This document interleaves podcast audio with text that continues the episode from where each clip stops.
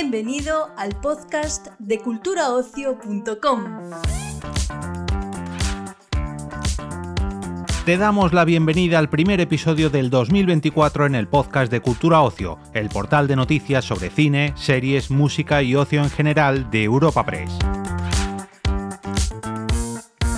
Hoy, con motivo del lanzamiento de Berlín, la precuela y spin-off de La Casa de Papel, te ofrecemos una triple entrevista con sus creadores y protagonistas. Durante los ocho episodios de la ficción, estrenados el pasado 29 de diciembre, podremos descubrir a la nueva, o mejor dicho, antigua banda de Andrés Fonollosa, alias Berlín, antes de los acontecimientos de las dos primeras temporadas de La Casa de Papel. Israel Arias, redactor jefe en culturaocio.com, ha charlado con sus creadores, Alex Pina y Esther Martínez Lobato, y con sus protagonistas, Pedro Alonso, Begoña Vargas y Julio Peña en un primer bloque, y Michelle Jenner, Tristán Ulloa y Joel Sánchez en segundo lugar.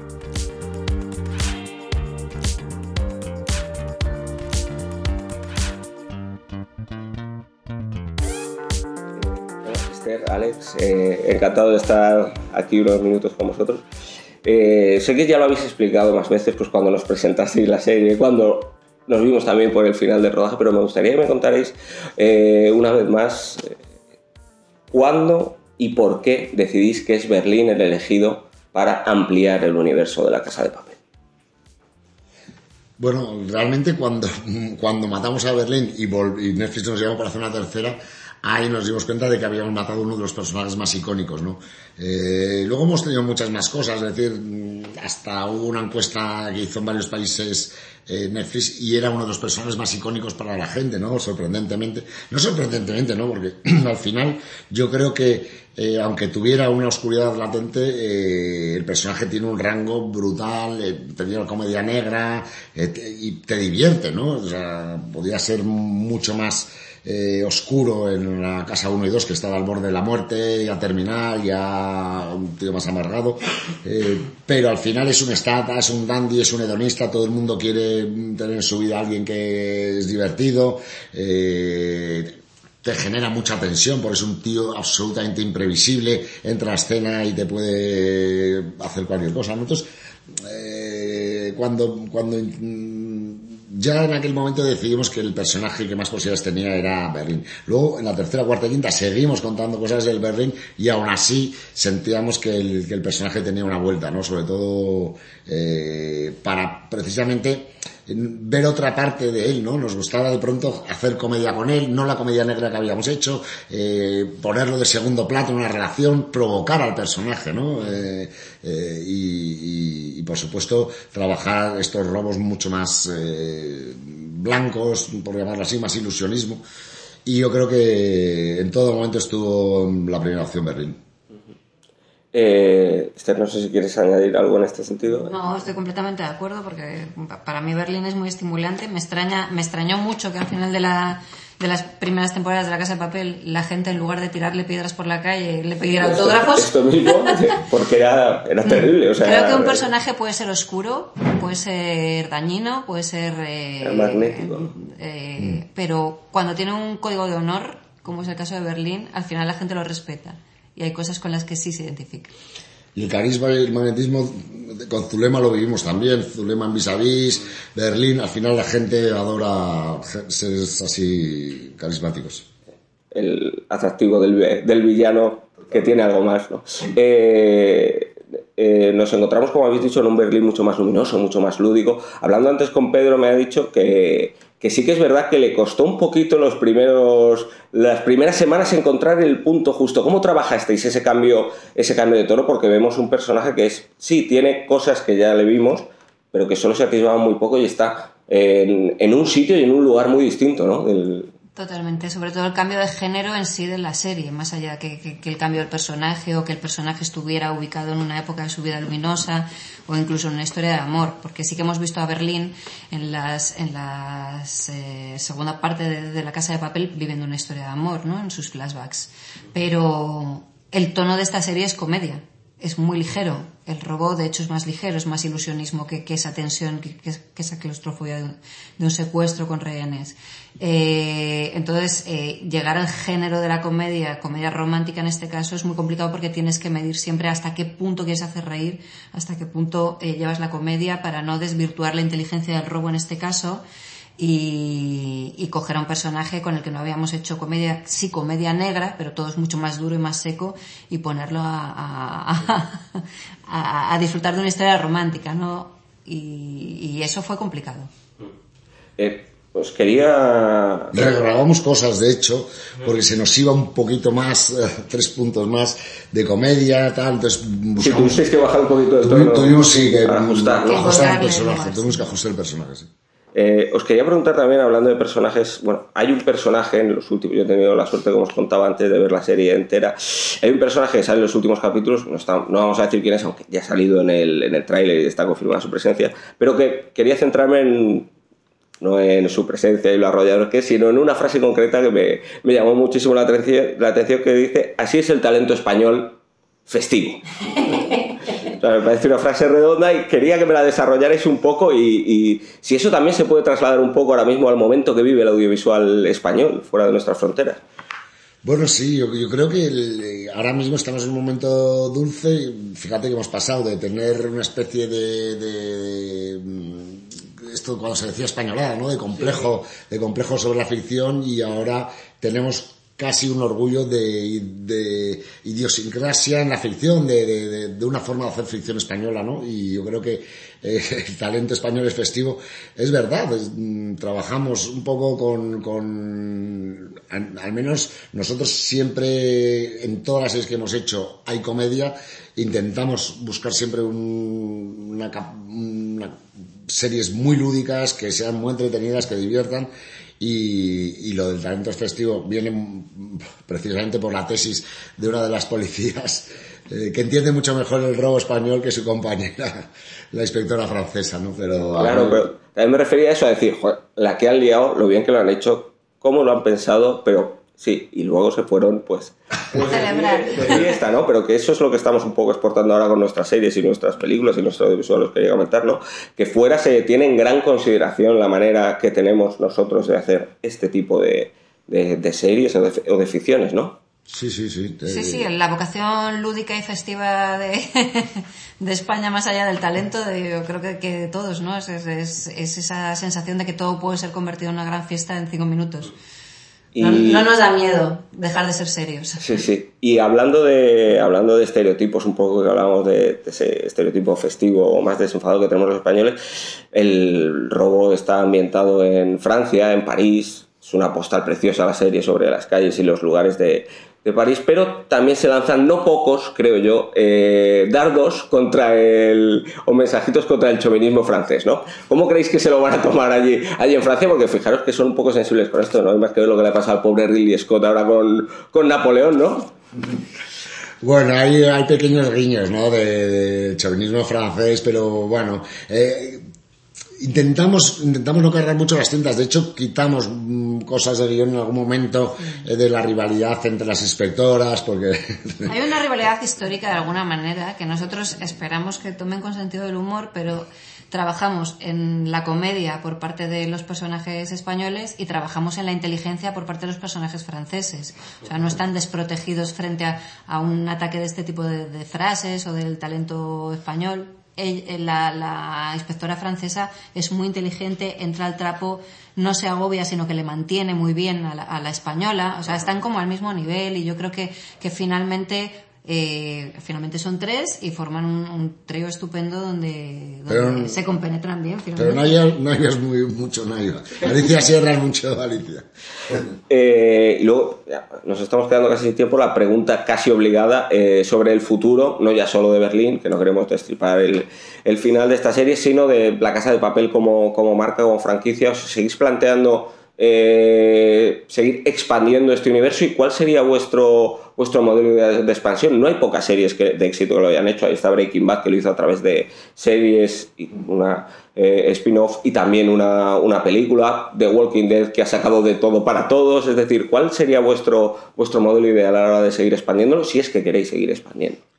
Yo creo que lo dice el público siempre, ¿no? Incluso una segunda temporada, al final es el público. Yo creo que este, el test de Berlín es muy interesante para ver eh, qué grado de... ¿Cuál, puede ser el recorrido, no? ¿Cuál es el recorrido de la propia serie y cuál es el recorrido de... Eh, hay, eh, hay espectadores que quieren ver más robos mm, con esta, con esta eh, escritura, etcétera. Bueno, yo, desde luego, nosotros siempre contamos historias, no sé si contaremos más historias de la IP de la casa o no, pero yo siempre he pensado, lo, he dicho muchas veces, ¿eh? que podríamos hacer cosas desde Tokio hasta esta nueva banda, desde, desde Keila, el personaje de Tristán a mí me ha encantado, yo no había trabajado nunca con Tristán, o sea, todos tienen algo de contar y veremos mm, si se cuenta o no, ¿sabes?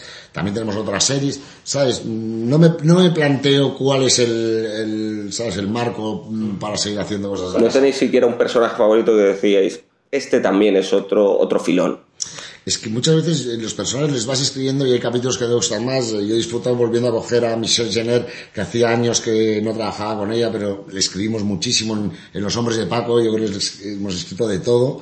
Eh, y ha sido como un reencuentro maravilloso, ¿no? Y, sabemos lo que puede dar en comedia, sabemos lo que puede dar dramáticamente. Creo que es una actriz que está siempre en la primera toma y yo creo que mm, a mí me ha maravillado volver a trabajar con ella, pero es que realmente también con nosotros de la casa, ¿sabes? El personaje, el profesor, eh, es mítico, ¿no? O sea, que es que tenemos por ahí muchos personajes con los que podemos hacer cosas. Hay que mezclarlos a todos y hacer una... Tampoco tenemos miedo nosotros a cambiar de género. O sea, que eso es una cosa que te da mucha libertad, ¿no? Que coger a un personaje que ha estado eh, secuestrado en un robo como en la Casa de Papel y darle la vuelta y hacer una comedia como es el caso de, de Berlín un poco para todos los públicos, una serie confortable, pues eh, eso hace que, que, te puedas meter en harina con casi cualquiera y, fabular cómo podría funcionar ese personaje que tú lo has visto en unas circunstancias en otra movida totalmente distinta. Entonces, hay libertad infinita. Muy bien, pues muchísimas gracias por Muchísimas gracias a ti. Estamos aquí para estudiar un golpe en la casa de subastas más importante de todo París. Ahí enfrente vive Messi Polillac, director de la casa de subastas.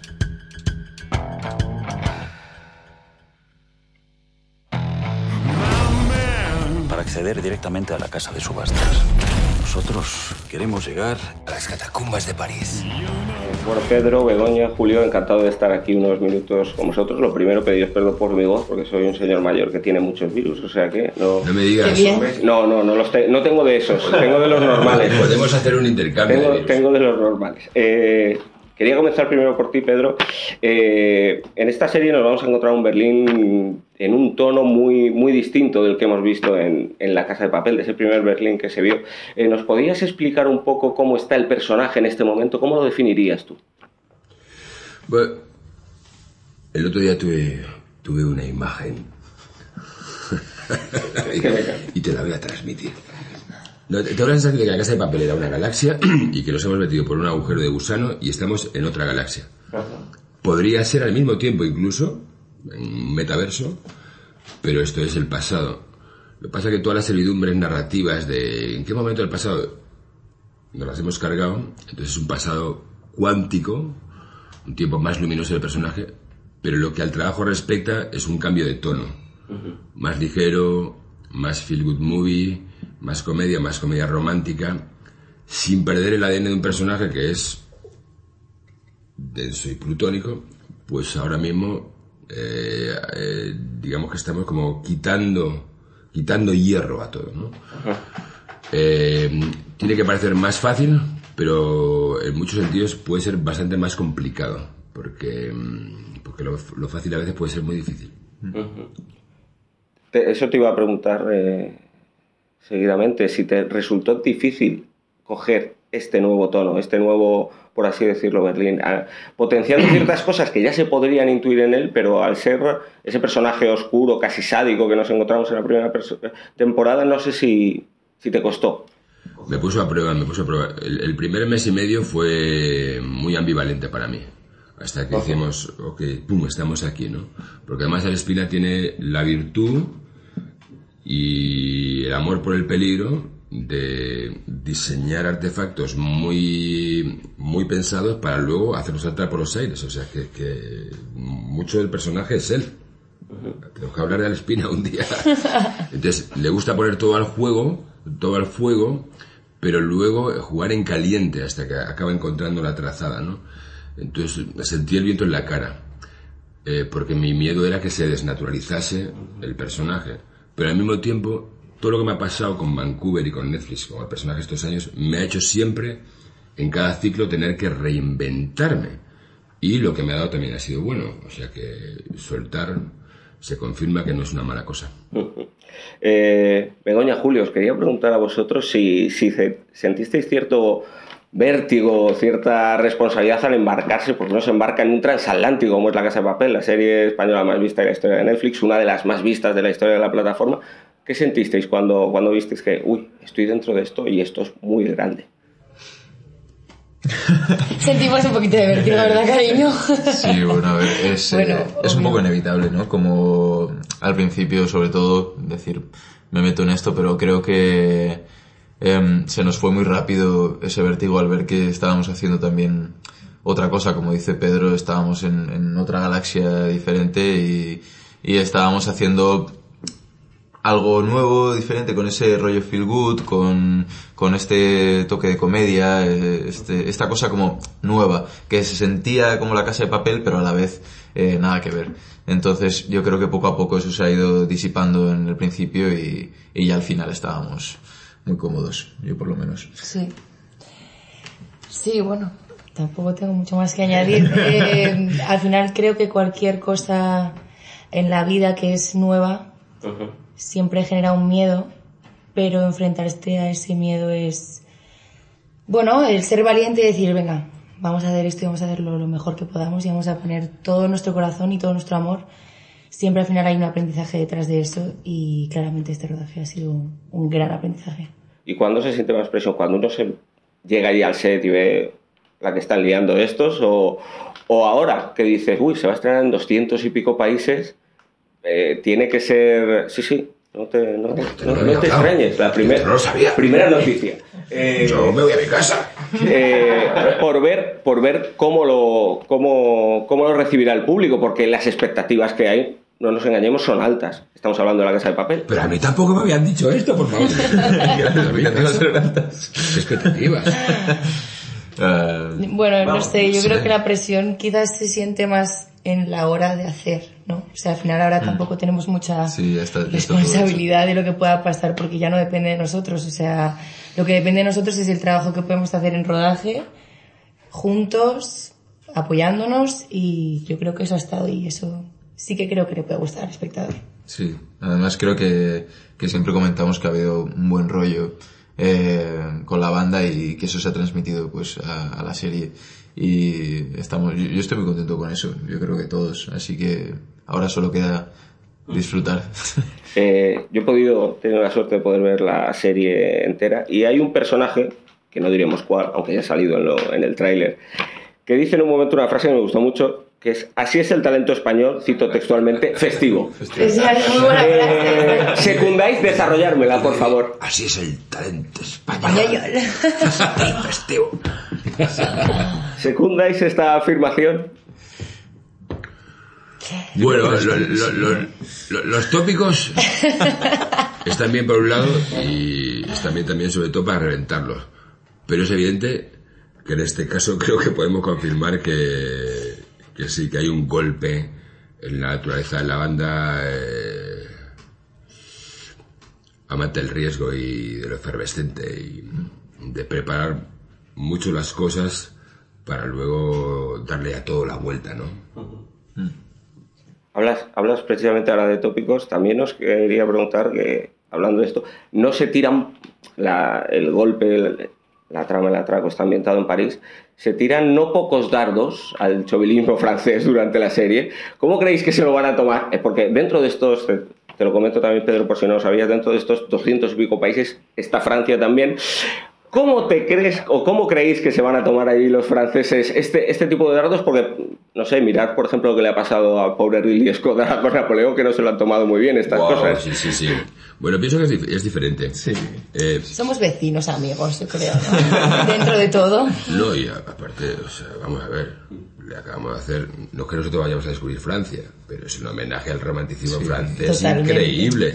París aparece alucinante. Mucha luz. Nosotros vamos a, a, pillar la estela de algo que tiene que ver con, con el imaginario colectivo. Mm. Pero claro, luego hay que meterle picante a las cosas, ¿no? La vida es yin y yang. Un poquito de chicha. Totalmente, sí, totalmente. Sí, pero eh, yo, yo siento que, y lo digo con conocimiento de causa, que en los últimos años nuestra relación con Francia ha cambiado. Sí, sí, antes había una cosa como más peleada de vecinas, más antiguilla. Mm. Esto ha cambiado totalmente. No es que yo haya hecho mucho, ido mucho a Francia últimamente, que también. ¿Y también? ¿Cómo lo has hecho esto? Por varias razones, por, no, por varias razones, pero sí es verdad que ha cambiado, ha evolucionado completamente. Pienso que hay algo mucho más. Eh... Se ha relajado, quizás. Sí, mucho más empático, mucho más saludable. Y si se pone nervioso por alguna cosa, maravilla, pero un poco de chicha la vida, ¿no? Y ya para terminar, que nos quedamos sin tiempo, eh, en un ejercicio de síntesis, de estos que tanto nos gustan a los periodistas, me gustaría que, que, nos, que nos definierais, que me definierais en pocas palabras y sin spoilers, el final de la serie. El final, ¿eh? Sí. Del ego total. en dos palabras. En pocas, en ah. pocas, en pocas. No, no perdón, como has hecho, me he quedado con el número dos, pero... Feel good. Para mí es feel good a saco. O sea, yo terminé de ver la serie y para mí quedó muy claro que que eso es el, estilo que define, que define esto y me parece que las palabras feel good eh, definen muy bien lo que se te queda aquí en el pecho cuando terminas la serie, por lo menos para mí. Pues para mí ha sido una tragedia total. Mucho sufrimiento, mucho dolor. Se nota que te lo has pasado. Te has pasado Angustia, soledad, Pedro, la vas a mucho frío. Sí, mucho, mucha proyección distópica, pero bueno, gracias a ellos lo, he podido remontar. Pues nada, chicos, muchísimas gracias por vuestro tiempo. Muchas gracias, muchas gracias. Lo vamos a pasar teta. Raquel Murillo. Alicia. Los españoles cometieron un robo con destellos de genialidad. ¿Quién quiere un amor confortable? Apostar. A todo nada. Porque así es el talento español. Testigo. Eh, Joel, Michelle, eh, Tristán, encantado de estar aquí unos minutos. Primero de todo pedir perdón por esta voz que tengo. Yo estoy igual. Estamos todos igual. Estamos todos fastidiados. Estamos todos igual. Acompañemos. Exacto. Empatizo contigo. Gracias por vuestra solidaridad. Eh, lo primero que os quería preguntar es, en este panorama que estamos ahora con tantas plataformas de streaming, tantos estrenos a la semana, eh, ¿cuál creéis que es la mayor novedad, la gran aportación que hace Berlín a ese universo, a esa gran marca que ya es la, la Casa de Papel? Pues nuevo universo tiene esa esencia, pero es otra historia, tiene un personaje muy, muy potente que ya conocemos, pero es el pasado de ese personaje y es un tono distinto, es un tono más luminoso, que también tiene robo, mm, thriller, también hay drama, hay amor, eh, hay tensión, pero sobre todo yo creo que hay más luz en general. Es un, un Berlín más humanizado, por así decirlo, ¿no? Como que llegas a conectar con él en ciertas cosas que antes en la casa de papel no las hacías, pero porque no las tenía. O sea, era un psicópata cínico que dices tú, pero en serio. Y en esta tiene esos ramalazos, por así decirlo, que no sé si lo entiende ramalazos la palabra, ok. Digo, y entonces en ese sentido es como que tiene esas connotaciones, pero respira otros aires, otra etapa de su vida, no tiene noción de la enfermedad. Entonces es como un Berlín más humano, por así decirlo. Quería preguntaros también eh, si sentisteis un poco de vértigo, un poco de responsabilidad ¿no? al embarcarse en un proyecto como este, porque al final no deja de ser la marca La Casa de Papel, que es la serie española más vista de la historia, una de las más vistas de la historia de Netflix, no sé si a uno le da un poco de, no sé, de, más responsabilidad, de mayor presión quizás. Sí, sí, sí, sí. Yo, bueno, personalmente, eh, vamos a ver, o sea, eh, es innegable la repercusión el, eh, que tuvo la Casa de Papel y, bueno, pues y las expectativas que, que puede generar el hecho de hacer algo que tenga que ver con aquello, ¿no? Personalmente yo intento quitarme todo eso de encima para poder ser libre, para hacer las cosas, que si no, no podríamos ni levantar una ceja. Entonces, eh, tengo a unos compañeros excelentes, a un equipo excelente delante, vamos a jugar, o sea, tenemos lo necesario mm, para hacer algo mm, divertido y de calidad. Además, un equipo excelente, o sea, un nivel de, excelencia en, todos los departamentos que yo no he tenido en prácticamente en ningún sitio. ha sido ha sido un privilegio estar haciendo esto con, este equipo y con este reparto. Qué bueno. Eh, y yo en ese sentido la, la, presión que tenía era pero básicamente porque era mi primer proyecto. Mm, exacto, esa es la... Empezar así, ¿sabes? has, empezado, flojito, ¿eh? Sí, hay, que, mejorar. Y entonces esa es la presión, por así decirlo, que tampoco era presión, porque al fin y al cabo es... Si no puedes ir tú a, rodar con esa presión porque no, ni vas a jugar ni y te vas a cohibir de, de, de hacer propuestas. Pero esa era la presión que yo tenía, que al fin y al cabo era mi primer proyecto y, de repente ver a estos dos actores que los llevo viendo toda mi vida y de repente decir, oye, estoy aquí en carne y hueso con ellos, es como son cosas que poco a poco tenía que ir procesando en los primeros meses de rodaje hasta que poco a poco me fuese empapando de, esta profesión tan bonita que es. Mm. Eh, hay, hay un personaje, uno yo he tenido la oportunidad de, ver la serie completa y en los últimos capítulos eh, diremos que hay un personaje, no diremos cuál, aunque ya ha salido en el tráiler, en el último tráiler, que dice la siguiente frase que me llamó mucho la atención. Eh, Así es el talento español, festivo. ¿Es una frase que vosotros secundáis esta afirmación? Eh, jo, o sea, es, importante, es, lo que pensemos. Claro. claro, no, pero me, refiero a, me, me, refería porque es un momento en el cual se da cuenta de la que habéis liado con el robo y dice, qué maravilla, los españoles se lo han pasado bien, pero encima tienen mucho talento. Eso, esto se está empezando a ver fuera a la hora de hacer, de hacer ahora series. Es una manera de preguntaros si creéis que, que el audiovisual español ahora fuera está considerado como una de las industrias top. Hombre, sí, sí. Yo creo que está viviendo un muy buen momento y hay muchas cosas que, que se están viendo en muchos otros países y yo creo que estamos en un buen sitio, ¿no? Y además hay mucha producción extranjera que viene aquí también a rodar. Eh, España reúne muy buenas condiciones para, rodar buenos productos y aparte, aparte que creo que hay mucho talento, eh, tanto artístico como técnico. Y eso se está viendo, se está viendo. Y, bueno, pues sí, somos festivos eh, y coloridos. Y bueno, va en nuestro ADN. Pues Pero también trabajadores. también trabajadores. Claro, claro, eso es lo que quería claro, decir. Un poco el personaje que decía el plan de mía, sí. lo hecho, y luego se ha ido de fiesta además. un, poquito de, un poquito de equilibrio, ¿no? En plan, sí, sí, sí. Bueno, hablando de, has hablado ahora de Tristán del ADN español, eh, hablando también un poco de estereotipos y tal, el robo, eh, la trama está ambientada en París, en, Francia, y durante la serie se lanzan no pocos dardos al chauvinismo francés. Eh, no sé si cómo creéis que se lo van a tomar los franceses estas, estas pullitas, porque no sé, mirad lo que le ha pasado ahora al pobre Ridley Scott con Napoleón, que no se lo han tomado muy bien ellos, o sea... Pues yo tengo nacionalidad francesa y mi madre es francesa, ¿eh? Yo, también soy francés. Pues yo tengo de nombre francés, pero no, no, no sé. Y, y, sí, reconozco ese sentimiento de chauvinismo. De hecho, chauvinismo es una palabra francesa que se inventó en Francia para definir un sentimiento que no tenía mm, eh, palabra en ese momento. Y yo creo que hay que tomárselo con humor todo. Igual que esta cosa festiva, colorida de los españoles, la siesta y todo esto si, no nos relajamos un poquito todos con los tópicos, ya está. hay humor, tiene que haber humor y, y hay, son convenciones y es una historia que trata de pasar el tiempo y de pasar un rato agradable y divertido. Y yo creo que el público así lo va a recibir. Y de hecho, eh, me parece que hacemos un trabajo de, es, una, es, una, postal preciosa de, de Francia, de, París, o sea, está muy bien retratado además. Sí, sí, sí.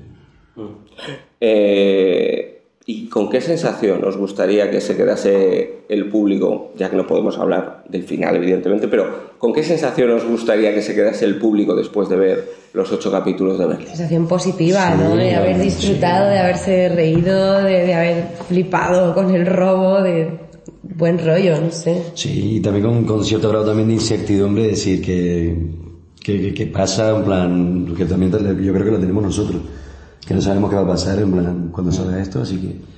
Pero, pero eso básicamente, es que estoy jodido, ¿eh? Madre mía. No, si ya me la acabo y, y yo creo que es una, es una historia de aventuras y, y, que hayan vivido una gran aventura con nosotros. eh, nosotros lo hemos pasado muy bien, haciéndola y viéndola. Sí. Sí, esto también me lo comentaban en el otro set que mal no lo habéis, no lo habéis pasado, no ha sido sufrimiento. ¿Cuál ha sido eh, el momento más, más, no sé si deciros divertido, pero con el que guardáis para vosotros de todo, de todo este rodaje? Yo en la habitación del hotel cuando estábamos todos. Claro, es que ahí estábamos todos juntos Estábamos todos y juntos. esas secuencias eran chulas. Eran guay porque eran de las pocas secuencias donde estaba toda la banda entera junta. Sí, vosotros que no hablabais ahí. Claro, porque- éramos Sobre todo nosotros, sí, sí, sí. Claro. Los que van. Nosotros estábamos viendo un partido de tenis. Sí, pero, pero, pero, pero sí. A ver, es un rodaje duro también, Sí, son sí, muchas sí, horas, muchos meses. Ha habido momentos muy duros. Ha habido momentos de mucho frío, las catacumbas, todo eso es mucho. Pero, pero era muy guay cuando estábamos todos. O sea, Sí, somos. Sufríamos, sufríamos a la vez. Sí, plan, se genera pero- esa sensación de, de equipo y de apoyo y, y, y que sabes que estás haciendo algo que, que merece la pena. Que el resultado va a ser muy bueno. Literal. Y ya para terminar, que me quedo sin tiempo, en un ejercicio de síntesis de estos que tanto nos gustan a los periodistas. ¿Por eh, qué os gustan tanto? Porque necesitamos. Porque el espacio. Porque el, espacio del titular es muy corto, Michelle, y entonces. Una- cuatro, no, no, no, no. Claro, eh, me gustaría que definierais el final de la serie, sin hacer spoilers, por favor, con dos, tres, cuatro palabras. Muy rápido. Aventura. Eh, Comedia. Romanticismo y comedia. Te- me has definido toda la serie, Tristán, un poco. ¿no? Eh, chapo, chapo. No sé, o sea, ¿qué puedo decir? Mm, sí, sí. El final es muy guay. o sea, Es muy que- guay. Eh, Guay. Pero no sé cómo. Guay. Guay. ¿Sabes? Vaya, Increíble palabra. esta. La serie es guay. Awesome está muy bien. Muy bien, chicos, pues muchas gracias por vuestro Ah, tiempo. Despedimos esta entrega del podcast culturaocio.com invitándote a descubrir el resto de episodios de este podcast, así como todo el catálogo de programas de nuestra red a través de Europa Press-podcast. Recuerda, todos ellos están disponibles en las principales plataformas de podcasting.